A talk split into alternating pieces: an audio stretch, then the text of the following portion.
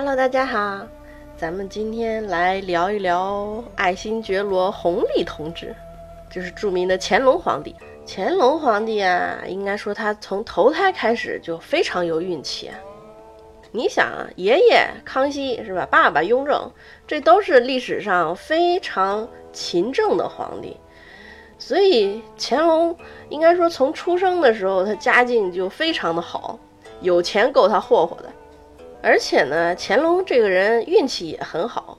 这首先来说，他在这个面对储位之争的时候啊，就比他父亲当年这个难度低了好几个等级。咱前面说了，雍正登基九子夺嫡是吧？乾隆的竞争对手就一个，三个红石，而且红石还自己不争气，这没等到决赛呢就被削了踪迹了，所以乾隆相当于是保送的呀。然后另外来说，就是康熙呢是崇尚开枝散叶的，他首先你看他儿子就很多，孙子啊一共有九十七个，这再使点劲都上三位数了。你想想九十七个孩子。现在来说，你上学都得分三个班儿，是不是？所以说，孙子辈儿的里边能养育在宫里边的很少很少。但是康熙第一次看见乾隆，就很喜欢他，然后就把他带在身边养，而且非常宠爱他。所以说，乾隆真的是从出生开始，这个人生简直一马平川啊！而且啊，他还过得特别逍遥自在。你像一般的这种就是储君候选人，都是没什么童年的。咱们前面说了雍正的这个作息是吧？那正常的皇子这作息也是差不多，就是早早上很早就起来读书，然后对这个成绩的要求啊也很严格。可是乾隆小时候呢，他爸比较忙，你跟那些个叔叔们勾心斗角是吧？也没有功夫管乾隆这个学业啊什么的，所以他。启蒙的时间就比其他的这个皇族弟子晚，他九岁才上学前班，所以相当于前八年都是在无忧无虑的在玩。但是这个事儿是有后遗症的，咱们等会儿说。乾隆一共在位六十年，国家呢也没出什么大事儿，而且他退位呢是禅位给自己儿子的，就是因为他说我不能。在位时间比这个爷爷还长，所以他在位六十年之后就禅位了。可是禅位之后，他也还在掌权，就是继续训政，实际行使最高权力长达六十三年零四个月。他是中国历史上实际执掌这个国家最高权力时间最长的皇帝，当然也是最长寿的皇帝。那你看这么多年啊，天天就是各种吹捧啊，盛世明君啊，这个皇上圣明啊，是吧？不管干点什么，这底下一堆人给打 call。所以呀，导致了这个乾隆有非常非常非常严重的这个自恋症。你看他一生就没有遭遇过什么坎坷失败，是吧？事事顺利，然后众星捧月，这自恋症也是难免。当年他在大明湖畔有没有遇着夏雨荷不知道，但是可以肯定的是他的这个自恋情节啊非常严重，那就是一自恋狂魔。也因为自恋呢，他对他的人生啊，其实有很多的错觉。那首先举个例子，就是乾隆特别爱作诗，这我们之前吐槽过啊，具体说一说，乾隆有多爱作诗呢？乾隆一一生作诗四万三千六百三十首，这个产量是相当相当高啊！你要知道，宋代这个诗词界。就被各种称赞，这高产的第一码字小能手陆游同学，一生也就作诗将近万首，《全唐诗》里面收录了两千两百多位诗人的作品，总共也就才四万八千多首。乾隆一个人做的诗顶人两千多个人，你说厉害不厉害？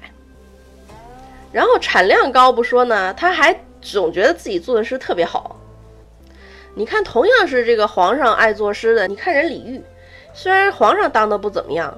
但是，一提起李煜的诗，大家都知道，是吧？什么“春花秋月何时了，往事知多少”啊？这个“梦里不知身是客，一晌贪欢”，是不是？一提起李煜的诗，你总能念出几首来。可是你一提起乾隆，你能想起他什么诗？想不起来。因为乾隆的诗没有一首收录在语文课本里面。从小学到大学，你在书里就没见过他的诗，没有一首是需要背诵的。至于为什么呢？相信大家心里都是有数的哈。可惜乾隆自己心里没数啊，他还总觉得自己的诗写的特别好，有事儿没事儿啊就爱写点诗。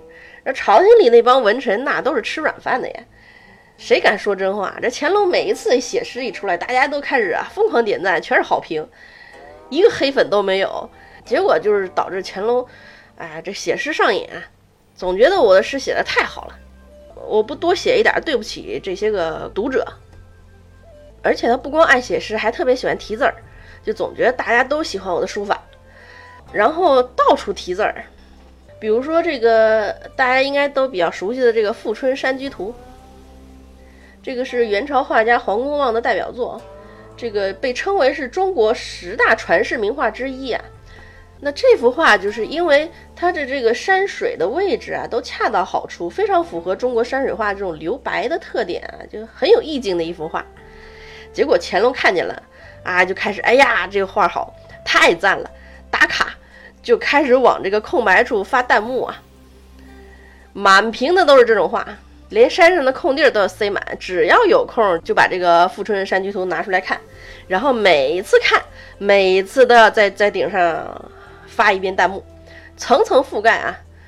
这个图到他手里前后五十年，画了御题五十六处，凡是空白的地方都被他写满了。后来实在写不下了，他还非得在那个压缝处写上“以后展完，不复题时矣”，就是写不下了啊！这以后不提了。你说他是不是脑子有病啊？写不下你就别写了呗，还非得写这么一句。不过呢，这个幸好的是什么呢？就是乾隆最早收到的这一幅《富春山居图》啊，它是假的，就只不过是一个临摹本。然后等到后来这个真的那张《富春山居图》进宫了以后，这乾隆一看，哎，有点傻眼啊。可是他自恋呀，他也不肯承认自己看走眼了呀，所以就还是力捧原来的那一张。但是也因此让这个《富春山居图》的真迹免遭荼毒啊。而且他不光在书画上面题字啊。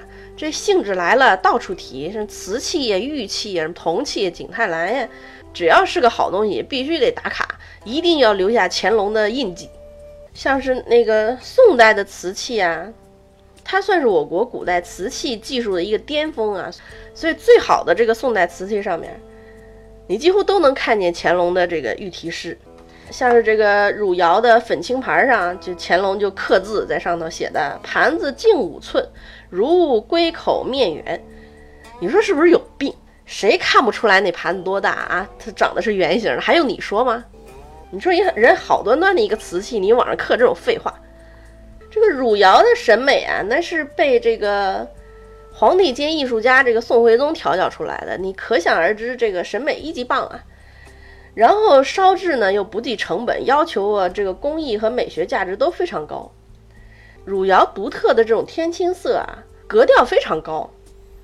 但是后来因为战乱啊，这个年代久远，所以这个全世界剩下的汝窑其实很少。那现在大概也就那么六七十件了，就非常珍贵。然后就是这么珍贵的东西啊，都逃不开乾隆的毒手啊。你像台北故宫有个镇馆之宝，就是北宋汝窑青瓷无纹水仙盆。就这个东西啊，因为一般烧制瓷器通常都会有一些裂纹，那这件瓷器就是特别完美，一点裂痕都没有。可惜它遇上了乾隆，乾隆在上头提了一首打油诗，然后他还分不清那是官窑还是汝窑，宋朝的还是唐朝的东西。你说你这都搞不清楚，你在上面瞎提什么字儿啊？没文化还值得炫耀，还超级自带落款乾隆御题，还盖俩章，真的是糟蹋东西。不光在东西上题字儿，他还爱旅游嘛，旅游也是走哪儿上题字儿题到哪儿，到哪儿都要题诗啊、刻碑呀，写一个朕到此一游。你看现在也很多景点儿都有这个乾隆爷留下的这个御笔或者典故，是吧？经常能看到。那当然，乾隆也有不想写字儿的时候，那怎么办呢？那就盖章嘛。乾隆有很多很多的印章，有多多呢？就有记载说他的印章有一千多方，常用的就五百多个，是真真切切的常用啊。他也不怕这个找不着，要不拿错了。就出镜率最高的一个章，就是有那个一个椭圆形的朱文印的这个乾隆御览之宝，这就跟那个朱入胜盖那个简易合格章似的啊。他看见书画了，他就得上去盖一个去。然后还有一个印呢，上面写的这个乾隆鉴赏，这就相当于啊朕已阅是吧？这也是必盖的。然后凡是他收录的这些个宝贝呢，也都得盖章，就跟那个入关签证似的。总之就是不管干点啥，都得给你盖一戳。然后这个章啊，它不光多，还大呢。而且乾隆一般盖章至少八个一起上，就是哪儿都盖，能盖的都盖。你像这中国书法艺术最高水平的代表，这个三溪帖，就王羲之的这个《快雪时晴帖》，王献之的《中秋帖》，还有王洵的《博远帖》。这三个帖都被乾隆一通盖呀，盖了七八十个章。比如说王羲之的那个《快雪时晴帖》，这个帖子上王羲之一共就写了二十八个字，然后剩下空白的地方都被乾隆给填满了。从乾隆十一年他得到那个《快雪时晴帖》开始，每年都要在帖子上写新的这个心得，然后盖新的章。前前后后这张帖子一共提了七十多处的字儿，盖了十好几个章。那你说有没有盖章盖的比较少的？也有，就盖那么一两个章的。可是呢，就盖这一两个章，那得用印面最大的，得盖在画面最重要的位置，那让人一看就能看见这是我乾隆的。比如说这个《韩熙载夜宴图》，那中间一扇素白的屏风呀，就被乾隆咣咣的两个大章盖在屏风上。这个简直就跟那墙上贴的小广告一样啊！真是辣眼睛啊！咱们前面说了雍正的这个审美啊，那个是淡雅隽永是吧？非常清雅的这种，这个审美是很正常的啊。你等到了乾隆时期，这说是亲儿子，估计雍正都不想承认啊。前阵子那个国家宝藏里面也展示出来过一个啊，乾隆时期的那个大花瓶儿。所以后来大家都管他那叫农家乐审美嘛，这这真的是啊，这一个就只是八十六厘米高的一个瓶子上面用了十几种不同的施釉的方法，这一眼看过去，这大红大绿小碎花啊，这把家里面所有的首饰啊，什么围巾、帽子、墨镜能戴的全戴上了，这要多杀马特就有多杀马特是吧？无数研究瓷器的专家学者也没给那花瓶定出一名字来，就只能管它叫各色釉大瓶儿。但是这个瓶子真的是很符合乾隆的画风啊！你看他在书画上题字儿，那一点空不能留，是吧？他那一千多个印章也是，印章各种空白处都得刻满了。那收藏印章的木盒子那雕花也都得刻满了。这个乾隆这个人大概也是有某种强迫症，他大概就是完全忍受不了这个留白这种事情，所以他干出来这个事儿就都像是暴发户的这种行径啊！这所有的东西啊都是越多越贵。才越好。